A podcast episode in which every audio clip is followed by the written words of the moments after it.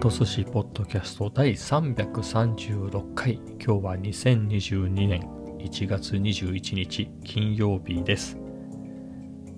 いやもう週末ですね、えー、金曜日も終わり、えー、僕の場合は普通の土日のお休みということで。あ月曜日ね、えー、と病院に行くので有給取っているので3連休ではあるんですけどね。行かなくていいなら行かない方がいいから、あんまり嬉しいもんでもないですね。えっ、ー、とね、2ヶ月に一遍検査と通院、検査って言っても血液検査ですけどね、えー、をしているので、まあ、それですと。まあ、あんまりいい話でもないんでね、毎回毎回。えー、なので、憂鬱ではありますが、まあ、それはさておき、まあ、週末は週末ですね、と。今日は寒かったですね、またね。一段と寒くなって、さらに風が強かったですね。えー、カフェ散歩にね、行きながら Vlog と思ったんですけれど、もう相当風が強くて、結構ね、あの、後ろからの追い風追い風があってね、走ったら結構速かったんじゃないかなっていうぐらいね、ちょっとね、押される感じありましたね、歩いてて。まあ、そんぐらい風が強いところもあったしで、そうなるとね、やっぱり波のマイクだと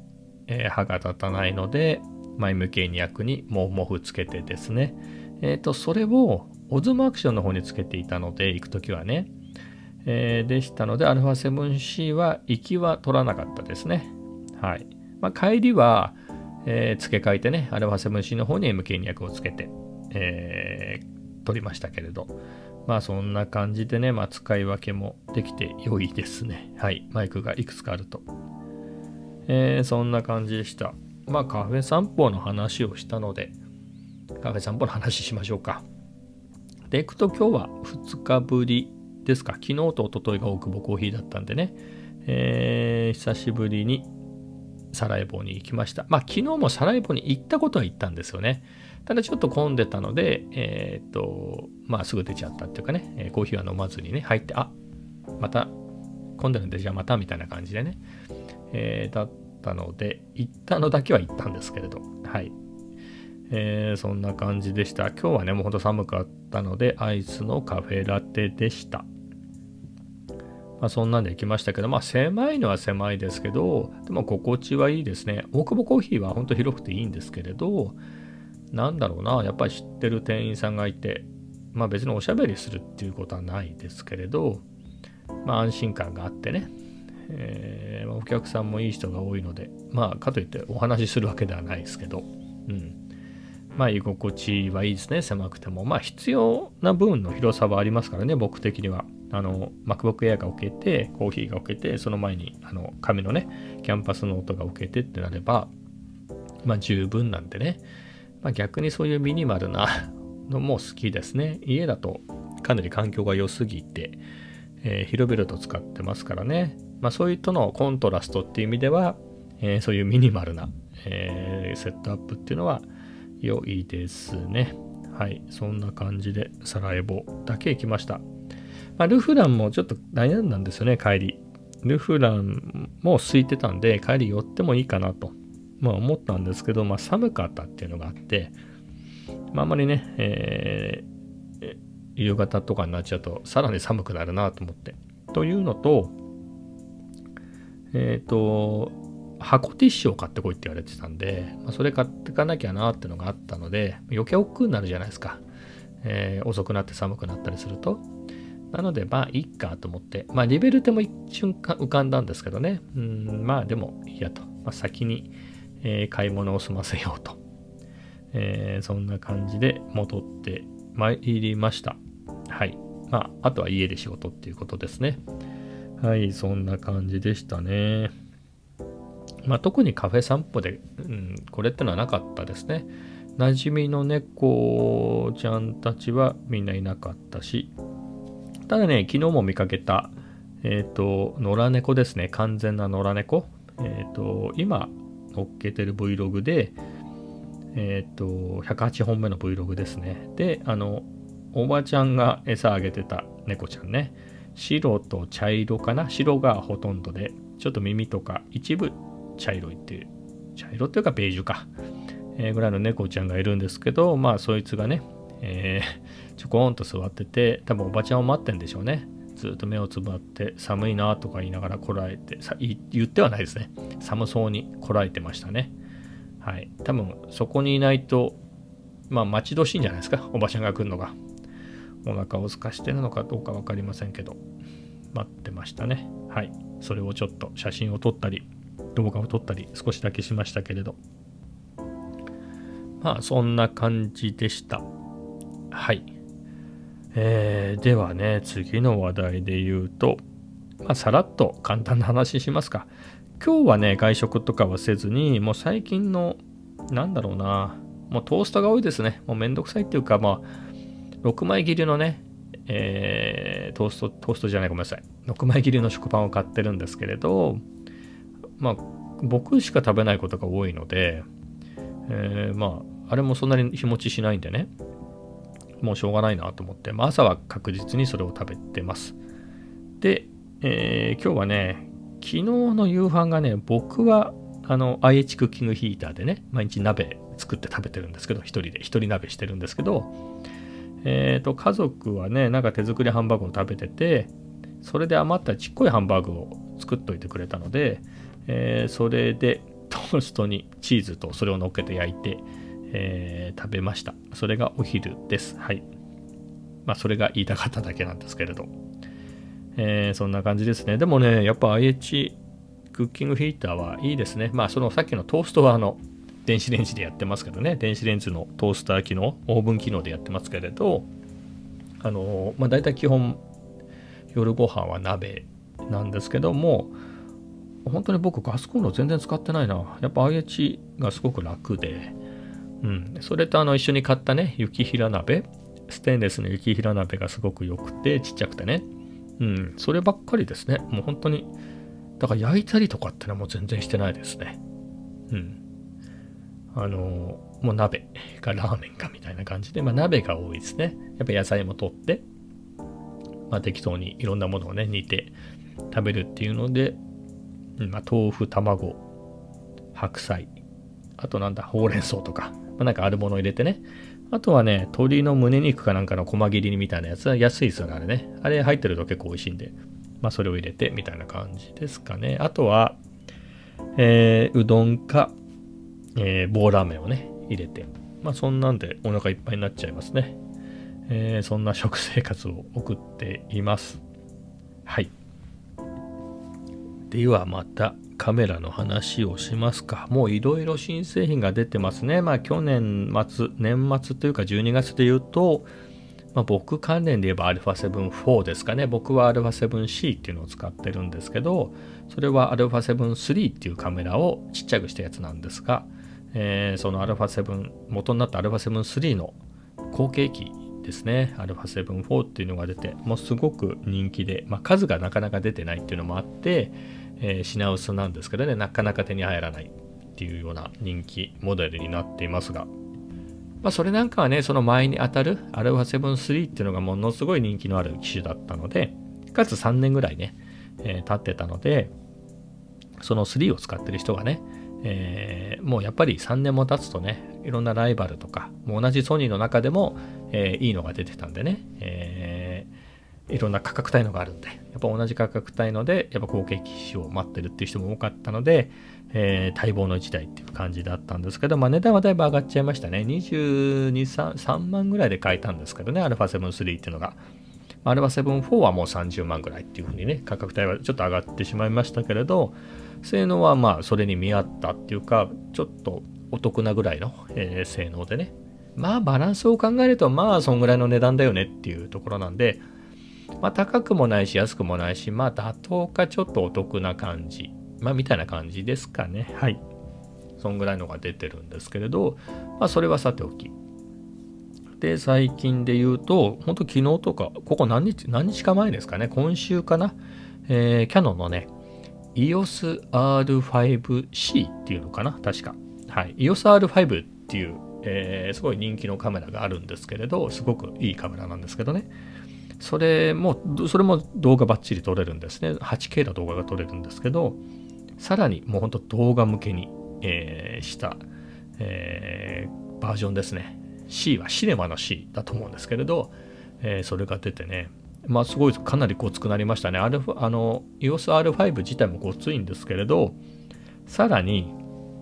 もっと厚みがあってね、あのボディが分厚くなって、何かっていうと、ファンがついてるんですよね。あの 4K とか 8K とかで 4K の 60fps とか、そんなので長回ししてると熱で止まっちゃうんですよね。あのカメラが。えー、っていうことがないように、あの空冷ファンをつけてね、えー、それで、えー、もうずっと撮れるような、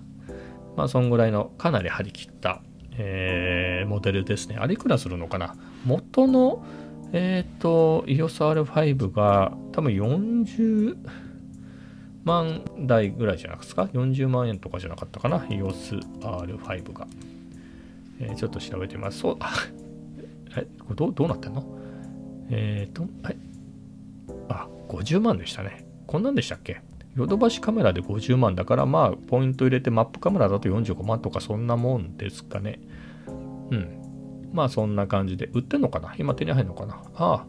今だいぶ安くなって、最安43万。うん、っていうところですかね。まあでも普通のお店だとまあ45万っていうぐらいですかね。北村とかもアップで45万5千円なんで。まあそれぐらいの価格帯の、まあいいカメラですよね。えー、なんですが、RC っていうと、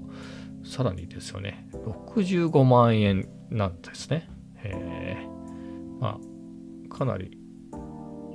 なんか欲しい人もね、多いようですね。やっぱシネマ関係ね、シネマというか動画張り切り系の人は欲しい人が多いみたいですね。まあね、やっぱりこの辺は元を正すと、まあコンシューマー向けで言うとパナソニックの GH4 とかね GH5 とかその辺のマイクロフォーサーズのねパナソニックのマイクロフォーサーズのリミックスがすごい人気だったんですかね。メインだったんですけれどやっぱ α7-3 のねオートフォーカスがめっちゃすごいっていうんで、まあ、当時ね、えー、そこからもうかなりねソニーの黄金時代みたいな感じになってもうみんなソニーっていう感じだったんですけれどまあキャノンもいましたけどね。あの、ピーター・マキノンとか、えー、あと何でしたっけ、えー、ケイシー・ナイスタットとかもね、あの人はソニーも両方使ってたのか、まあ、みたいなので、まあ、完全に、えー、ソニーだけってわけじゃないですけど、まあでもかなりソニーがね、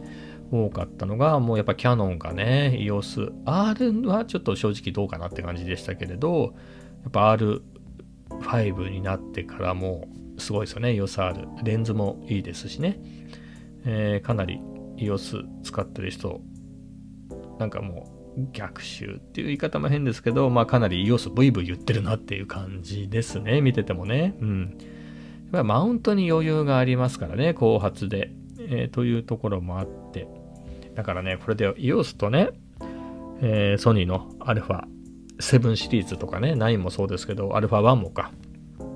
フルサイズの E マウントで思うのが、うーん、その、その時その時は良かったけれど、後になってくるとみたいなね、苦しくなってくるねみたいなのが何かっていうと、えっ、ー、と、ソニーのね、マウント、フルサイズの E マウントって、フルサイズの E マウントだけど、まあ、マウント自体は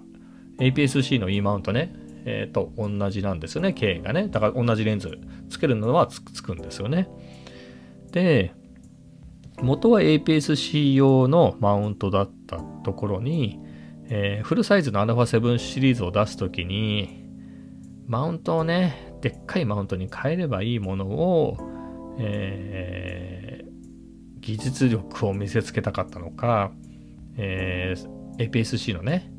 えー、E マウントをそのまま使ってそこにフルサイズを入れたって、まあそれ、それ自体はすごいことなんですけれど、だからその時は、わ、さすがソニーって感じじゃないですか。ここにこんなでん、えー、でっかいセンサーをこの APS-C のマウントに入れるなんてっていうんでね、すごいっていうことだとは思うんですけれど、まあ、そういう技術的なチャレンジで、しかもそれに成功したんだと思うんですけれど、まあね、あれから9年。もう、でも2007年、8年ぐらい ?2008 年ぐらいですか ?2019 年？ちょっとわかんなくなってた。まあ、それぐらいにはね、ニコン Z とか、えー、EOSR とかが出てきてね、まあ、まだその頃のね、初期の、えー、ニコンとかキャノンのね、フルサイズのミラーレスは、まあ正直、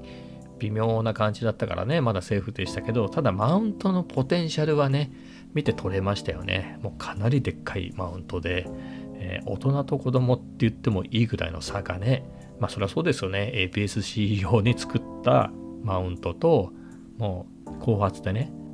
えー、新しい世代にね、合わせて作ってきたマウントではね、まあ違うでしょうけど、まあそうは言っても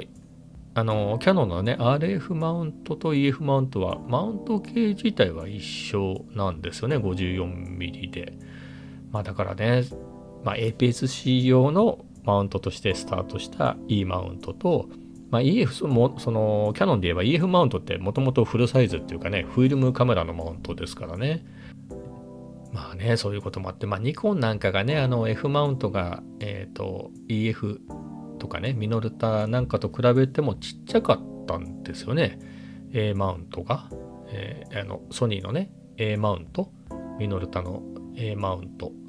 と比べても F マウントだけ、えー、やたらちっちゃかったと思うんですよね、えー、なのでそのコンプレックスなのかもう逆にバカでっかいのにしてきましたもんね。55mm、えー、ということでまあこの辺がね、えー、ちょっとずつえっ、ー、と、なんつうんですか？あちらの方が有利ですよね。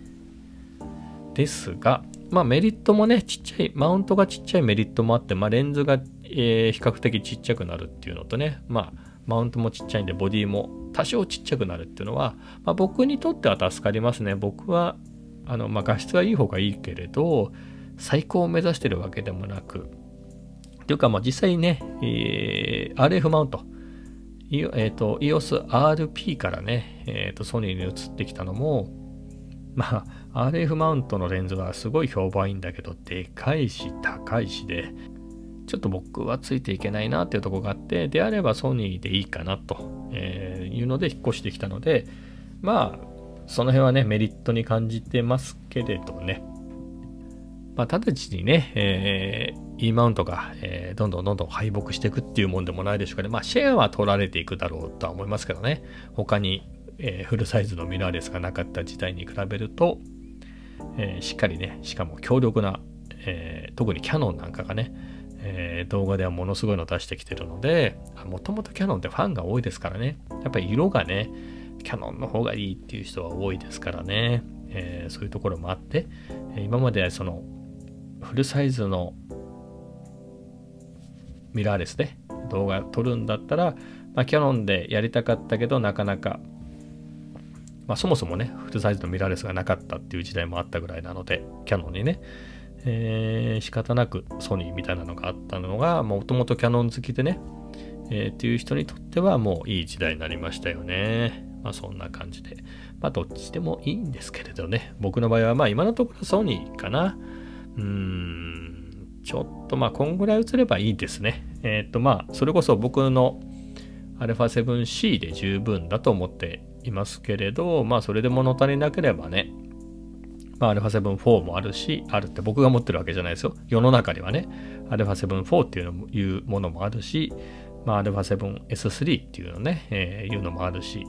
えー、まだまだ、もし画質画質とかね、そういったもので 上を目指したいんだったら、同じ E マウントでね、えー、他の選択肢もあるので、まあ別にこれでいいかなって感じですね。まあすごく満足してますよ。うん。非常に良いですね。はい。そんなところです。